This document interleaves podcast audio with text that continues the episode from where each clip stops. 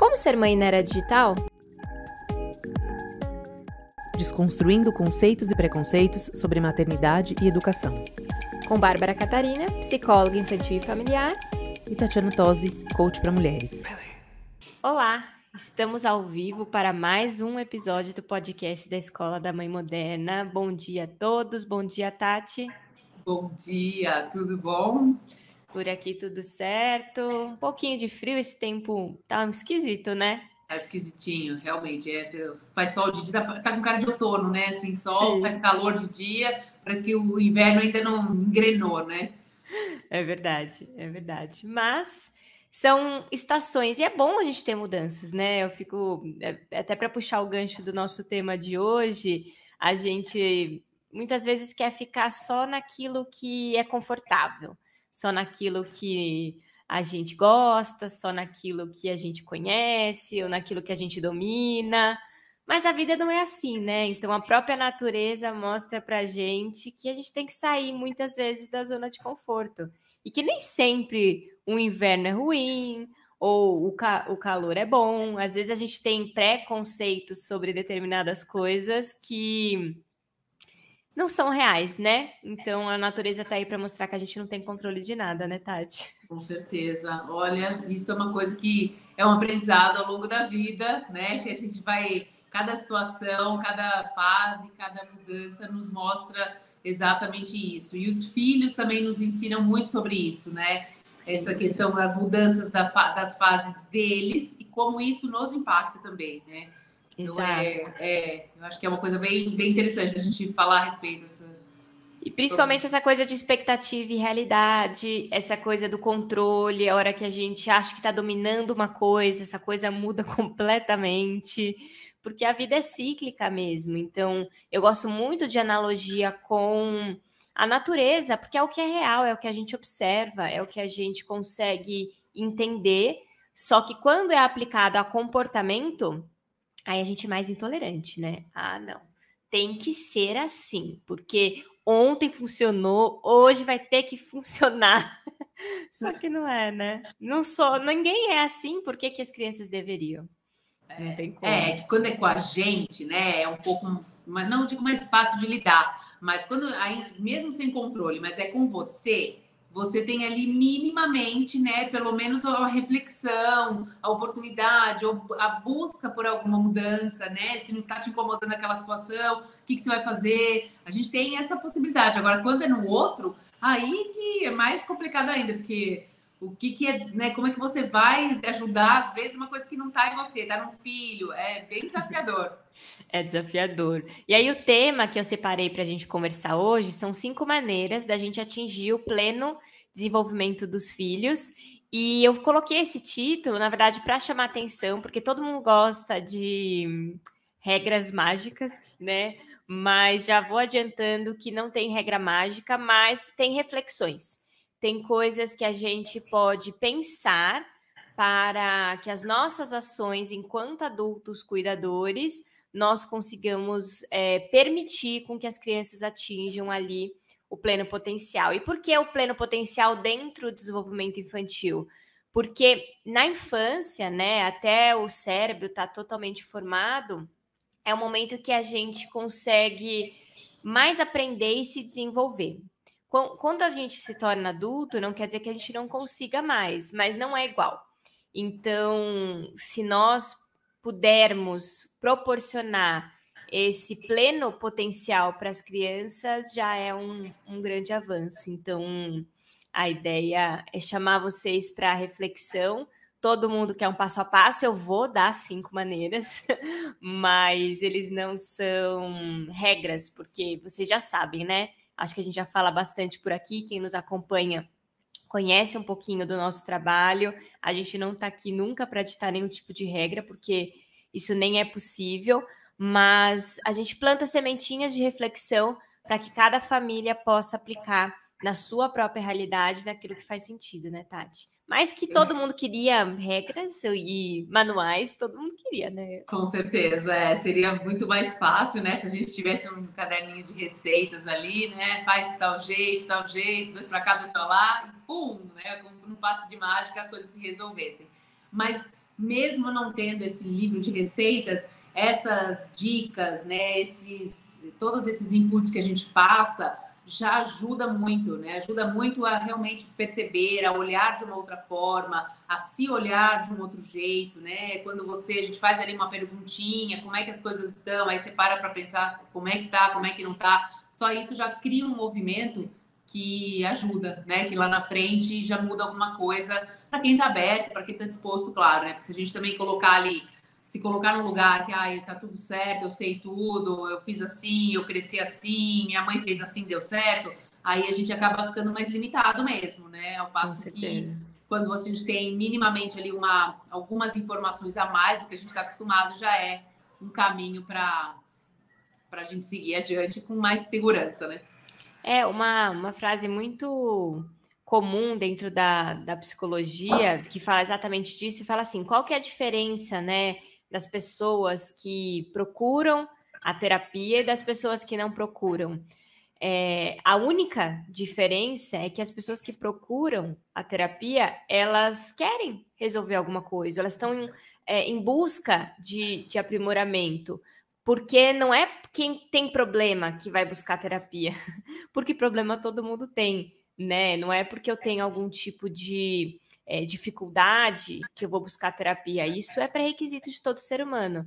Mas o perfil né, de pessoas que, que geralmente buscam terapias, não só a psicoterapia, a terapia com psicólogos, mas qualquer tipo de terapia, são pessoas que estão inquietas, que querem buscar e que querem entender os problemas. Então, acho que isso que você disse é muito interessante. E tem pessoas que às vezes não estão prontas para isso, não é para todo mundo. E tá tudo bem também.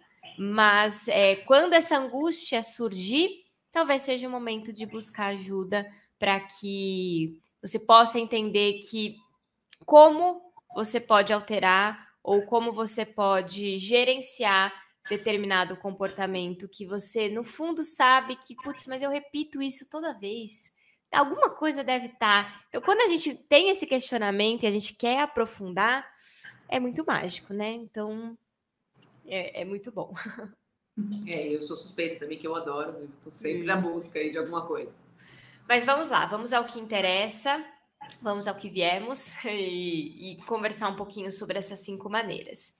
A primeira coisa que eu queria conversar com vocês, que é a primeira maneira que eu separei hoje, sobre como a gente pode ajudar os filhos a atingirem esse pleno potencial, é uma coisa aparentemente óbvia, mas que nos dias atuais a gente precisa prestar atenção. Que é, a primeira maneira é esteja presente. Se eu puder dar uma, uma dica ou uma chave principal, eu coloquei já uma das, das principais como primeira mesmo. Não, ah, não vou deixar o melhor para o último, vou deixar o melhor para o começo mesmo. A presença. Muitas vezes a gente fica buscando as melhores escolas, as melhores atividades extracurriculares, uh, línguas, música, esporte, mas nada, nada vai substituir. Opa, peraí, Tati, está por aí? Oi, é, eu sumi aqui, caiu. Voltou. Voltou. Então, nada, nada substitui a nossa presença. As melhores lembranças que as crianças vão ter vão ser daquele momento que a gente estava completamente presente e atento. Não é, somente fazendo coisas, né? Então você não precisa elaborar atividades fantásticas ou pensar em coisas mirabolantes, viagens super caras e complexas nós precisamos estar presentes. E eu quis até trazer esse tema agora no começo das férias escolares, porque as mães ficam realmente de cabelo em pé. O que, que eu vou fazer para entreter? O que, que eu vou fazer? E óbvio, né? É importante as atividades. Não estou dizendo que não sejam.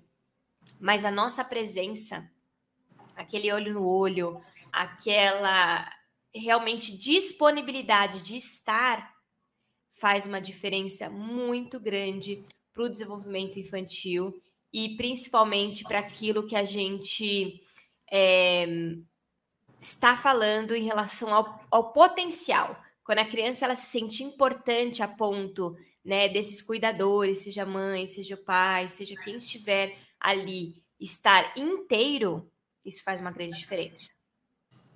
Sem dúvida, faz muita diferença. E eu estava pensando agora você falando, né? É, por que, que a gente às vezes isso é importante essa pergunta, porque a presença, essa conexão de verdade, ela também exige a responsabilidade, né? Então, assim, você, a partir do momento que você se predispõe aquilo, é porque de fato você tem que estar ali 100% né? Porque isso que a gente, no dia a dia, às vezes a gente fica tão atordoada, ai, tanta coisa para fazer, que parece, a presença física não é a presença, a conexão, né? Então é isso, não adianta ficar lá o celular, ah, estou só respondendo, peraí, filho, né? O home office trouxe muito isso, assim, ah, eu estou em casa, eu posso acompanhar o desenvolvimento do meu filho e tal, só que é um acompanhar meio assim de longe, né? Porque, lógico, não dá para a gente estar 100%, mas eu percebo porque eu sinto, estou falando isso porque, por minha conta, às vezes eu sinto isso, assim, essa necessidade dessa conexão, dessa presença, e nem sempre eu estou disponível. E não é nem disponível de tempo, é disponível emocionalmente. Às vezes eu, de fato, não estou afim. Então, é, é desafiador para mim ter que mediar isso e falar, não, mesmo não estando afim, tá, eu vou cinco minutos, eu vou jogar, vou jogar bola, que esse eu uso toda hora. Mamãe joga comigo, mamãe joga comigo. Chega uma hora falo, eu não quero jogar bola, eu não, não gosto de jogar bola. Tá, mas aí eu, né, eu tenho que considerar, então... E aí eu percebo que quando eu entro na brincadeira de verdade Aí é gostoso, é legal, a gente se diverte, porque daí eu me predispus a entrar de verdade. Então, Sim. assim, é, o meu grande desafio nesse sentido, por exemplo, é justamente eu mediar essa situação e falar: olha, tudo bem, eu não. Porque tem mães que curtem, tem pais que adoram, né? Sim. Melhor ainda, melhor dos cenários. Aquele pai que se diverte brincando. Eu tenho essa característica, eu particularmente não gosto muito de brincar. Uhum. Agora eu tô entrando numa fase muito gostosa com eles, porque a gente já começa a jogar outros jogos que daí eu curto, sabe? Assim, jogar, Sim. de pensar, de falar. Então, isso a gente realmente eu tenho feito bastante, porque eles estão nessa fase. Mas até então, as primeiras, é, né, a fase anterior, para mim era mais desafiador, porque eu não curto, eu não tenho esse perfil de sentar no chão e brincar. Então, para mim, isso era, um, era algo que eu me, me forçava, assim, no sentido de falar: olha, agora eu vou, vou fazer isso para ter esse momento de conexão, para ter. Então, eu, então, eu tenho que desligar essa chave porque senão uhum. fica aquela coisa né, mecânica e também não é legal. Então, é, Sim, é um... e você trouxe um ponto.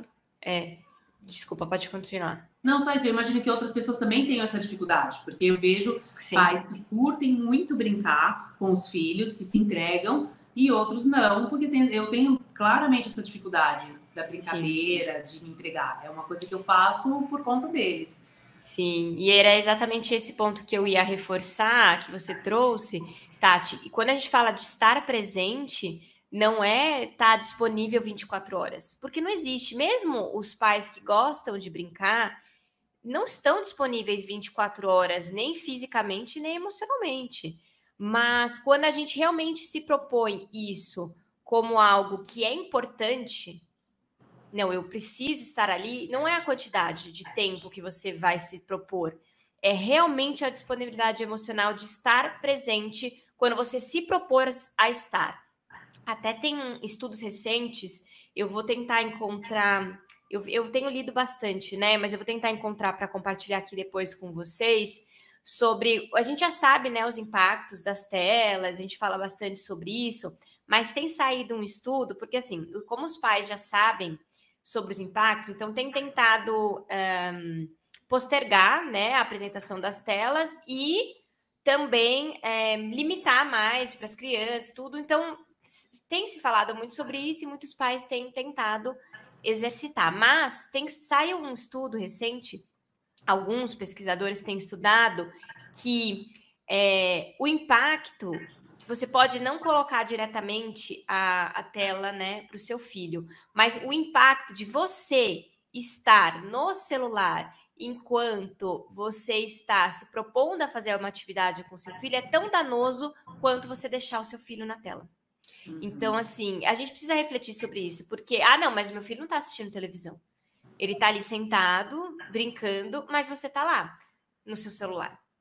Isso é, é como se fosse equivalente em relação a danos. Então, a gente precisa entender que quando a gente se propôs a estar, nós precisamos estar presentes porque isso é uma diferença muito grande.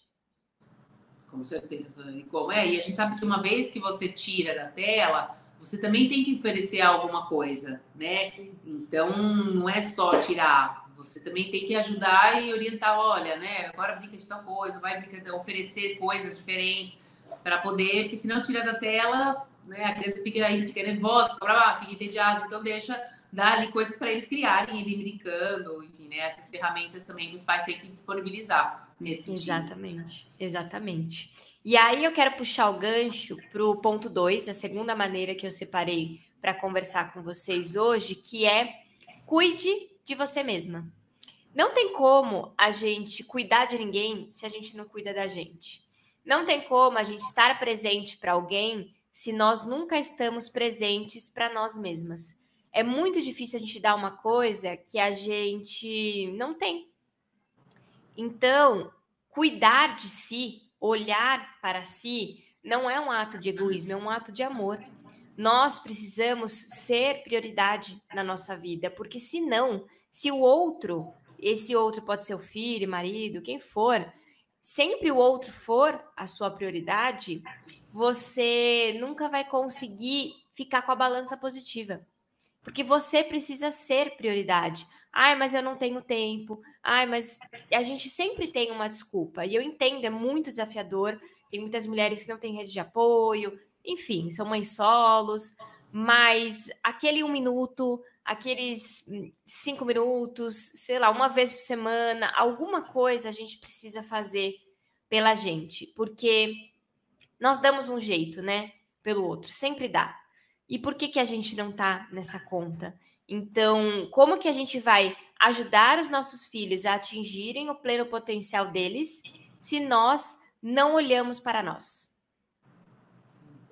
Essa é uma, essa é uma questão bem reflexiva mesmo, né? Porque o que você falou é, é, é exatamente isso. A gente sempre, sempre dá um jeito de ajudar o outro. Cabe, a gente encaixa, a gente abre mão de alguma coisa que é nossa, né, pelo outro.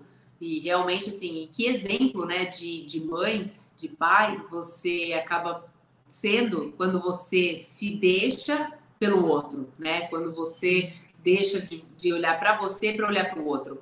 Porque aí acaba que a criança tem, se mira e cresce com esse modelo, com esse arquétipo de, olha, eu tenho que servir o outro, eu tenho. Porque às vezes a gente acha que é um ato de amor ah, eu, né, eu vou me doar 100%, eu vou fazer, eu vou deixar, eu tiro da minha boca para dar para o meu filho, no sentido, né?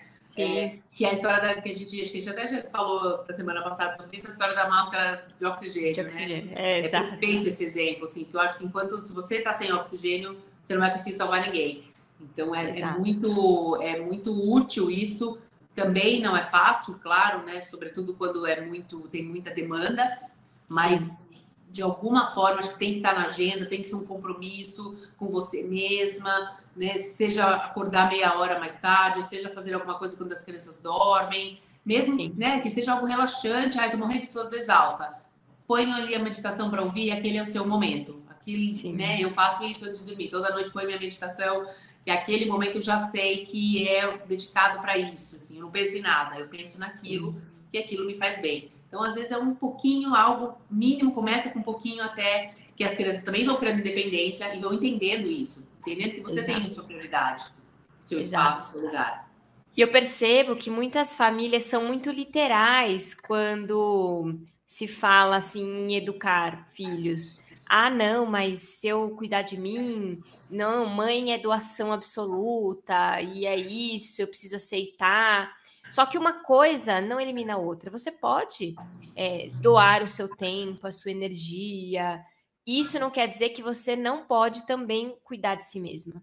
A gente precisa trazer essa reflexão, porque os impactos disso são gigantescos. A gente está falando de uma geração que nunca teve tão abandonada emocionalmente, apesar de estar com mais tempo do ponto de vista é, de contato, né, com famílias e tudo isso, não não que antigamente não estava, né? Antigamente as mães acabavam ficando e tudo, mas eram 10, 11 filhos, a mãe tinha outras, né? Outras prioridades. Hoje eu percebo que muitas mães realmente tem se dedicado a essa educação de uma maneira mais exclusiva, mas os impactos emocionais são maiores. Por quê? Porque não tem como você não colocar outras coisas para na balança, né? Então, até esse exemplo da, das mães antigamente, que tinham 10, 12 filhos, elas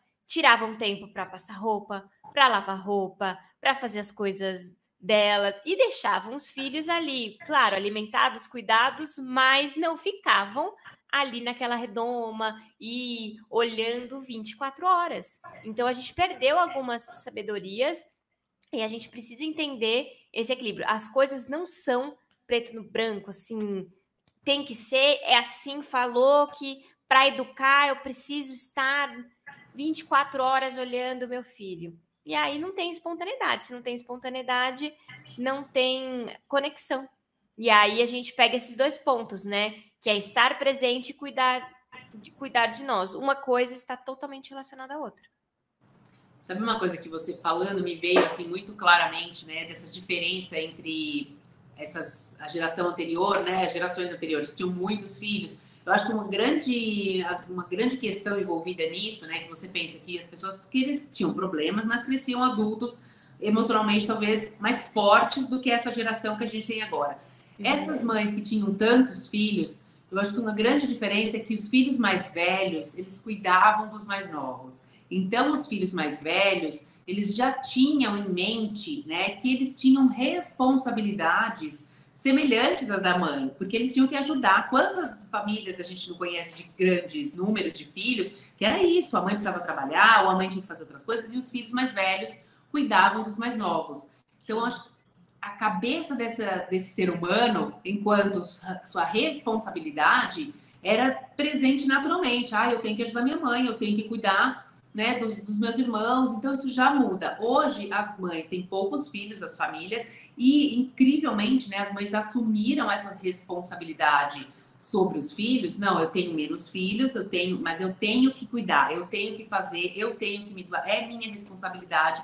E as mães antigamente não tinham porque elas dividiam essas responsabilidades com os filhos. E hoje não, os filhos são somente protagonistas ali, eles não têm essa responsabilidade. Então entra, cabe tudo ali. Cabe o Sim. sentimento de abandono, cabe o tédio, cabe a, no sentido de não.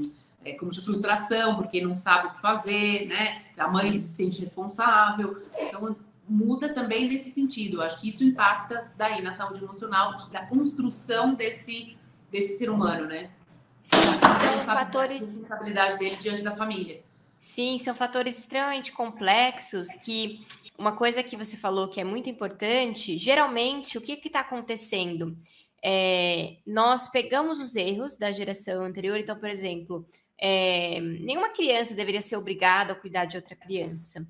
Mas qual é o aprendizado que a gente teve em relação à responsabilidade? Eu acho que é isso. Nós, nós a gente não pode pegar uma informação e descartar ela completamente. Ah, não, isso é um erro completo. Eu vou fazer completamente o oposto porque isso não é justo.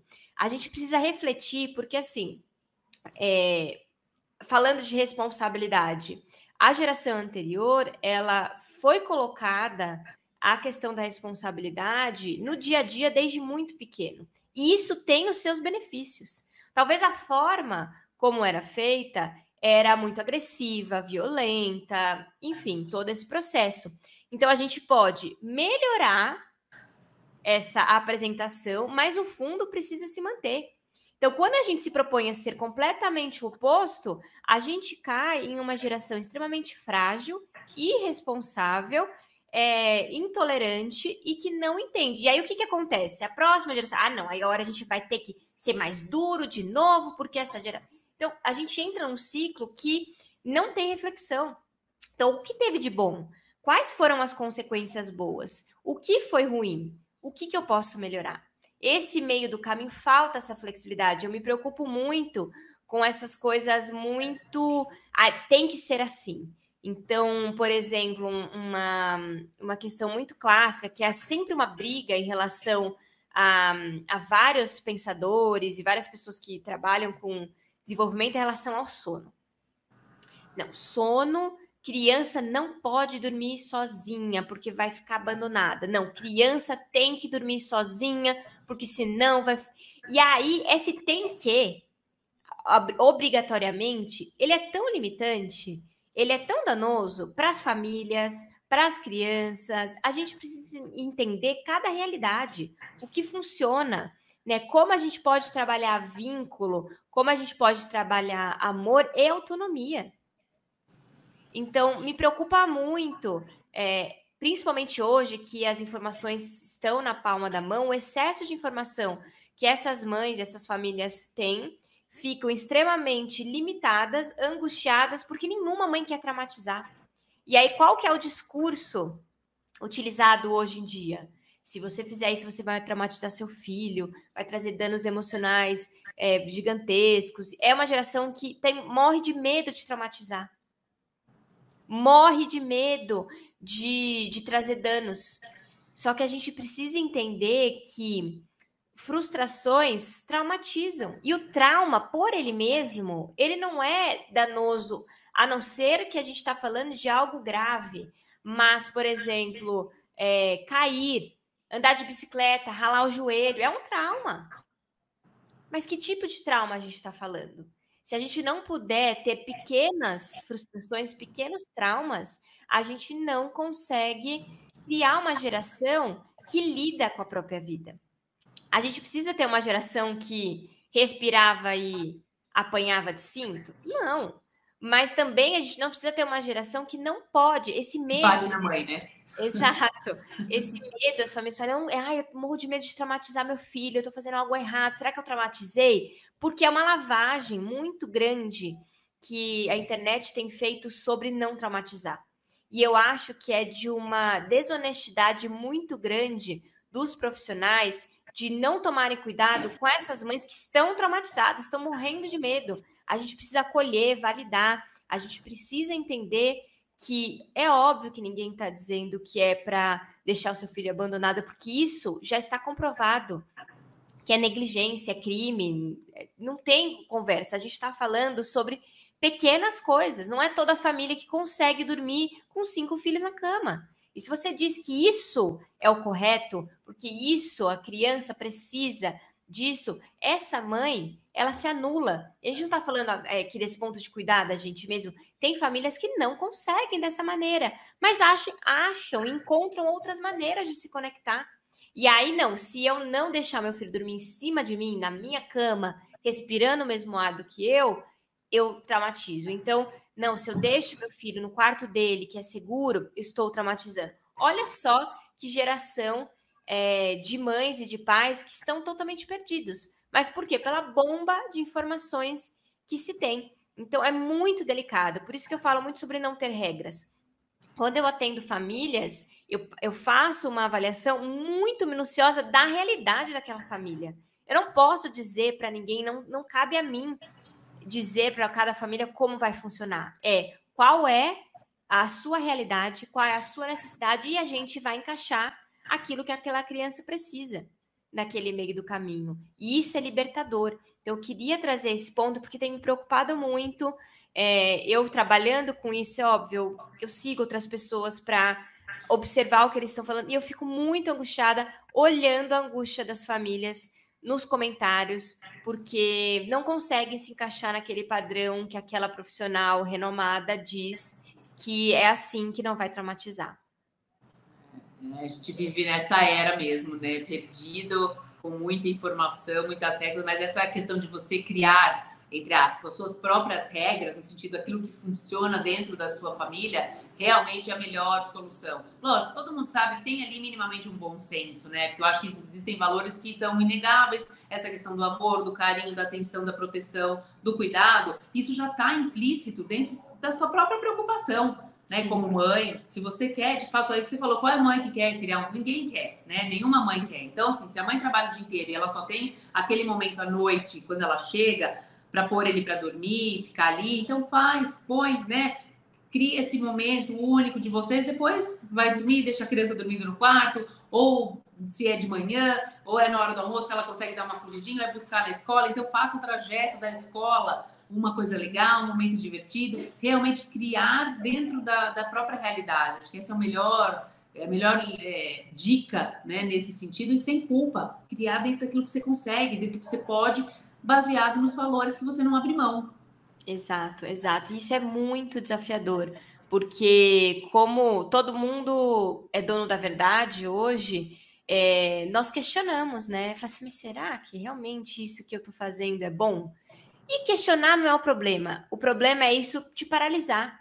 É isso não permitir com que você seja espontânea na sua maternidade, com que você consiga olhar o teu filho, qual a necessidade dele, né? O que, que ele precisa, o que está acontecendo. A gente perdeu essa habilidade de se conectar genuinamente com as pessoas porque a gente sempre tem essa informação externa, esse olhar externo e não se conecta. E aí eu quero até puxar o gancho para o ponto 3 que eu trouxe para vocês, que é cuidar do time. Nós precisamos cuidar, e aí quando eu digo time, é exatamente esse ponto que eu estou falando. São tu, tudo que influencia a sua maternidade. Então, quando a gente fala cuidar do time, é está inclu, incluso você, os seus filhos, mas todo mundo que faz parte é, ou que influencia você na, no desenvolvimento do seu filho. Então, como você vai atingir o, o, pleno potencial do seu filho se o time que está te ajudando, isso pode ser a internet, aquela blogueira que você gosta, qualquer pessoa, a babá, qualquer pessoa. Quem é o time que você escolheu para te ajudar? Você tem que pensar muito bem nas pessoas que estão influenciando a sua vida, porque isso vai influenciar diretamente o desenvolvimento do seu filho, porque as ações que vão ser tomadas a partir desse time que você escolheu. Sem dúvida, sem dúvida. Esse olhar é muito, tem que ser criterioso, né? E, e é, na dúvida, eu acho que fica de novo essa mesma lição se o que está sendo falado está coerente, conectado com seus valores, com aquilo que você não abrir mão na educação do seu filho, porque realmente são muitas informações, é um leque muito grande. Mas quando você volta para si, né? Então, do começo, do princípio ali, o que, que eu não abro mão? Se você, a mãe está muito confusa com todas as informações, eu acho que vale esse exercício, no papel mesmo, papel e caneta. Senta lá e escreve o que, que eu não abro mão na criação dos meus filhos ah, eu não abro mão desse carinho, dessa conexão, de estar presente por um tempo, de que eles sejam, o que, que você quer, espera, ah, quero que os meus filhos tenham ali é, empatia pelos outros. Então, também não adianta fazer uma lista de um milhão de coisas. Né? Tem que ser compacta, mas realmente aquilo assim que você não admite, que você não abre mão, né? Ah, eu quero que respeite as pessoas com quem trabalham comigo, não quero criar um filho com preconceito. O que, que é? E aí, dentro disso, as pessoas que estão falando, que você ouve, se identifica, tem essa mesma conexão, né? Tem, estão tá, alinhados com esses valores. E aí sim, isso, e uma coisa que você uma vez falou que é muito importante, escolha, né? Sei lá, faz uma seleção de duas pessoas que você, dois influencers, que não adianta ficar ouvindo que cada um tem uma linha, escolhe dois que estão mais conectados com seus valores e vai, né? E segue e vai ali monitorando, tem alguma coisa fora, o que, que eu posso fazer e tal. Acho que é, uma, é um caminho para ajudar. É, né? tomar cuidado com, essa, com esse bombardeio né, de informação. Toma muito cuidado. Cuida do time que está do teu lado. A gente precisa cuidar. E o time é, é, são todas as pessoas. E essas influências, elas são muito grandes. A gente não pode desconsiderar as redes sociais hoje em dia. É, as influências, blogueiras e tudo isso, é, impactam no nosso dia a dia. Então a gente não pode ser, ah, não, não impacta, impacta sim. A hora que você está consumindo aquele conteúdo, uma coisa que foi falado, hoje é, quem trabalha, né, a Tati que tem essa experiência com empresas, com marcas e tudo, é, é assim que a venda funciona hoje em dia. É, é pela influência. Então, assim, vamos parar de ser hipócrita. Não, para mim não influencia, influencia. O que você consome, o que você pensa, o que você fala. Então, presta atenção toma cuidado no seu. Se isso impacta você, que é uma adulta formada, você imagina uma criança. Com certeza. Por isso que a gente tem que tomar cuidado, porque quem os, os, fi os filhos consomem, os desenhos, influ influenciam na formação do caráter e no desenvolvimento. Então, o time precisa ser muito bem escolhido. É desafiador. Ai, sempre vou ter pessoas que me fazem bem? Não. Mas sempre que a gente identifica alguém que está fazendo mal, a gente tira é, de campo. Então, é importante a gente ter isso em mente, né, Tati? Com certeza, com certeza. Bom, então, quarto ponto, quarta maneira que a gente pode atingir o pleno potencial dos nossos filhos, que a gente já falou, mas é, uma, é um ponto que eu quero reforçar como um tópico, é demonstrar constantemente o nosso amor. Quando a gente não tem medo de demonstrar o nosso afeto, e ele e, e quando a gente fala de amor incondicional, o que significa, né? É não estar condicionado a nada. Então, a gente tem que ter uma tranquilidade de da criança se sentir amada, independente daquilo que ela está fazendo. Isso não quer dizer que a gente não vai é, educar, que a gente não vai ensinar, mas uma, uma criança que se sente amada, e aí isso eu posso dizer aí, esse, esse ano, né, 10 anos trabalhando com famílias, crianças que se sentem amadas, elas tendem a se desenvolver emocionalmente muito melhor e ter melhores comportamentos. Geralmente, crianças que chegam né, no consultório muito agressivas, irritadas, quando a gente trabalha, é, eu até brinco com as famílias, a gente vai fazer uma overdose de amor, naturalmente esse comportamento ele vai se dissipando. Porque uma criança insegura, e pensa em um adulto, né? Por exemplo, que está num relacionamento que não se sente amada.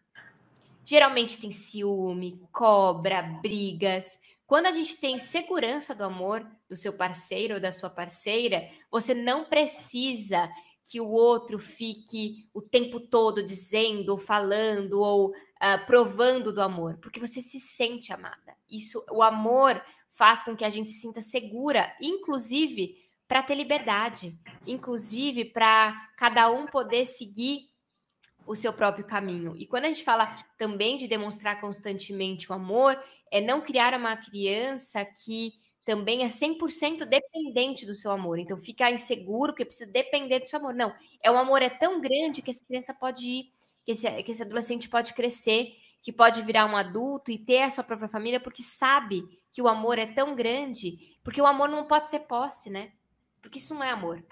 Amor não é você me pertence. Amor, eu te amo incondicionalmente, eu te amo pelo que você é e você não me pertence. Nós estamos juntos nessa caminhada para construir, para que a gente possa aprender, mas você não é meu. Né? Ninguém deve, é, nenhum relacionamento pode ser de posse, né? Mas quando a gente fala de filhos, ainda assim tem esse conceito de que filhos são posse dos pais. Isso não é verdade. A gente precisa entender que nós somos apenas a gente recebeu uma missão de educar e jogar para o mundo. Mas também um, um, grande erro dessa nova geração é essa posse. Essa geração de 40 anos ainda morando com pai e mãe, por quê? Porque mamãe, é, né, faz preciso, tudo. faz tudo mamãezinha. Então, é, é, é tênue, né? Amor, é, nesse, nesse caso, amor demais é prejudicial, mas não um amor saudável porque o amor saudável não é prejudicial. Que quando a gente ama de maneira saudável, incondicionalmente, o outro é livre. O outro não tem que ficar aqui porque senão, ó, porque isso é amor frágil, né? Com certeza. É, isso é muito essa, esse equilíbrio, né? Que o amor demais ele sufoca, que aí ele vai para uma linha do que não é bom, e o amor de menos ele abandona, né? Então, não nem sufocar nem abandonar é um, um caminho realmente do meio que depende muito também de como você foi criado, né? Que você traz um pouco essa, Sim. então que aquelas crianças, né, que foram abandonadas emocionalmente, aí elas têm dois caminhos: ou elas sufocam para não serem abandonadas, ou elas refletem esse abandono por achar que, né, assim funciona comigo e vai funcionar. Então é bem, é, de novo aquela coisa de se cuidar, se olhar. Quando você entende, né, as suas necessidades, é, entra muito aí essa questão das linguagens, né, do amor, de Sim. como você consegue demonstrar, como o outro percebe essa demonstração de amor. E eu vou dar uma dica assim para aquelas pessoas que têm dificuldade, né, é, em dizer, em compartilhar, em mostrar, porque às vezes a pessoa justamente mostra o amor através das linguagens, né? Ela mostra fazendo algo que o outro não entende como amor. Então, Sim. se tem uma coisa que assim, para quem tem dificuldade de falar, de se expressar, a dica que eu dou é eu faço isso desde pequenininha, eu sempre faço, não tenho essa dificuldade, mas eu, eu gosto muito de aplicar isso. Quando as crianças dormem, né? Eu depois dormir, então eu vou lá e eu converso com eles, falo no ouvidinho deles tudo que eu gostaria, né, assim, realmente de reforçar o quanto são amados, né, são respeitados, sobretudo na questão da Alice, desde muito pequenininha, eu sempre falei para ela assim, o quanto ela é livre para ser quem ela é, né, que nós amamos do jeito exatamente que ela é. Então, assim, você cria sua própria mensagem, né? Mas eu acho que falar no ouvido da criança, no ouvido direito, que aí é, tem explicações que vai direto para o cérebro e como a criança processa, né, enquanto está dormindo. Então, é uma forma de que você coloca tudo aquilo que você quer falar e que às vezes a criança acordada nem vai entender, né? Porque você não vai ter Sim. essa paciência de ouvir. Mas a dica que eu deixo é essa: fala com a criança enquanto ela está dormindo, conversa, mostra aquilo que você quer, a mensagem que você quer dar. E parece uma bobagem, mas funciona muito. Funciona, é uma barreira Sim. que você vai quebrando sem perceber. É, e quanto mais amor nesse sentido, esse amor saudável, melhor. Aí, é, pessoa, e isso, a gente olha adultos, adultos que são seguros de si, do, do amor próprio, do amor é, pelo companheiro, pela companheira, enfim, são pessoas muito mais bem-sucedidas, pessoas que conseguem é, conquistar muito mais coisa, porque não estão constantemente tentando ser aprovados. Então, Sim. é muito, muito importante da gente pensar. Bom, para finalizar, que esse papo aqui a gente foi, né? Foi longe. Ah, vai ser só cinco maneiras, rapidinho a gente termina, né? mas a gente se empolga, né, Tati? A última maneira que eu queria, né, e não menos importante, a última, mas ela é fundamental, que, que é uma maneira de como a gente vai ajudar essa criança a atingir esse pleno potencial, é dando limites. A gente precisa pensar sobre isso. Então, a gente já falou mas, novamente, é uma maneira que eu quero reforçar aqui como um ponto de alerta. Limites são fundamentais. Então, se eu pudesse resumir, tá? Então, ah, não, tá, resume um pouco, Bárbara, de tudo que você falou. Amor e limite. Ponto. É isso que eu poderia resumir para vocês de como a gente pode atingir o pleno potencial dos filhos. E aí, com tudo aquilo que a gente falou, cuidando da gente, cuidando do time, prestando atenção é, na presença, prestando atenção naquilo que você está fazendo, mas a gente precisa conduzir. Educar dá muito trabalho. A gente precisa frustrar, a gente precisa dizer não, a gente precisa contornar e a gente precisa dar amor. Mas não dá para que é, a gente não educar né, o comportamento, a gente não pode deixar, isso também é o nosso papel enquanto educadores. Então, era isso que eu tinha separado para vocês. Espero que a gente possa ter refletido aí, trazido boas reflexões, na verdade, para as pessoas, né, Tati? Com certeza, que essa é a nossa missão, né? A gente tem um pouquinho esse propósito. E eu quero deixar também uma outra, uma outra dica para as pessoas. Para quem não assistiu ainda, eu assisti ontem, esse final de semana. Eu não sei se você já assistiu, Bárbara, a série da Netflix do Arnold Schwarzenegger. Não, ainda não. Ainda não. Sensacional. São três episódios, mas o primeiro é o mais impactante. E aí mostra muito reflexo da educação nele. E é muito interessante, se eu vou, não vou dar spoiler, mas só vou falar isso assim, que fica muito claro, e ele comenta sobre isso que ele teve uma, uma criação muito rígida e sem tudo isso que a gente falou, sem o afeto, sem o carinho, sem o amor, foi exatamente o oposto de tudo isso, né? Essa coisa ruim. Só que para ele isso acabou fortalecendo, mas para o irmão enfraqueceu. Então, você vê como é o extremo da criação dele. No caso dele, ele, para ele foi bom, mas foi muito duro, né? Ele, ele é uma pessoa bem resolvida. Ao longo da vida, ele sabia o que ele queria, mas o irmão não. Tanto que o irmão teve um, até um desfecho ruim na vida mas é muito interessante a gente ver é, quais são os impactos e como que isso pode interferir, né, numa pessoa, na criação e tal. E é uma lição de vida, é muito legal a, o, a, o seriado. Fica aí para vocês nas férias. Tudo bem que na férias de escolares a mãe não tem, não tem férias, mas não, não tem, não se tem. fica aí um momento que a gente conseguir é, assistir, mas é, Cuide de. Lembra, né? Ponto 2, da gente cuidar da gente. Às vezes a gente tira um tempinho para assistir, nem que seja parcelada a série, mas é importante a gente fazer isso por nós. Adorei o nosso bate-papo de hoje, Tati, como sempre, é, a gente traz os pontos e a hora de desenvolver é sempre vamos longe, vamos discutindo esse bate-papo, essa troca é muito boa. é, gostaria de reforçar, para quem não consegue assistir ao vivo, não tem problema, vai ficar gravado né, no YouTube e depois a gente sobe nas plataformas de áudio para você escutar quando e quantas vezes forem e mandem as dúvidas. Podem mandar tanto no YouTube, no próprio vídeo, ou também vocês podem mandar pelas redes sociais, então, arroba Tatiana Tosi e arroba Psi Bárbara Catarina. A gente está sempre de olho. Podem mandar dúvidas, sugestões. É, claro que se vocês puderem participar ao vivo, fica mais fácil para que a gente vá trocando. Mas não tem problema, porque eu sei que é a hora que dá, né? A gente grava no horário que dá, que a gente conseguiu encaixar para nós duas, mas o mais importante é que fica gravado e que a gente sempre pode, nos próximos episódios, retomar, tirar as dúvidas e conversar com vocês, né?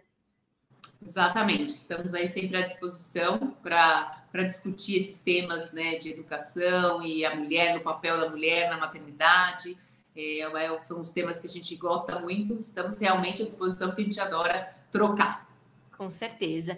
E agora, o próximo episódio vai ser só no final de julho, então a gente marcou a gravação para o dia 31 para que, óbvio, férias escolares, aquela loucura tanto para vocês quanto para nós. Então a gente deixou o segundo episódio de julho para o finalzinho de julho, tá bom? E aí depois a gente divulga as novas datas para os próximos meses. Mas para esse mês vai ser no final de julho e aí a Tati vai trazer, como a gente, vocês sabem, né? Então um episódio é focado em maternidade, educação e o outro na mulher. Então fiquem acompanhando que a gente divulga em breve o próximo tema. É isso aí. Força na peruca aí para as férias. Vamos respirar fundo, que tem 30 dias aí com as crianças em casa para gente, a gente se divertir aí. Um beijo a todos, Tati. Um beijo e até o próximo episódio. Até. Tchau. Boa semana.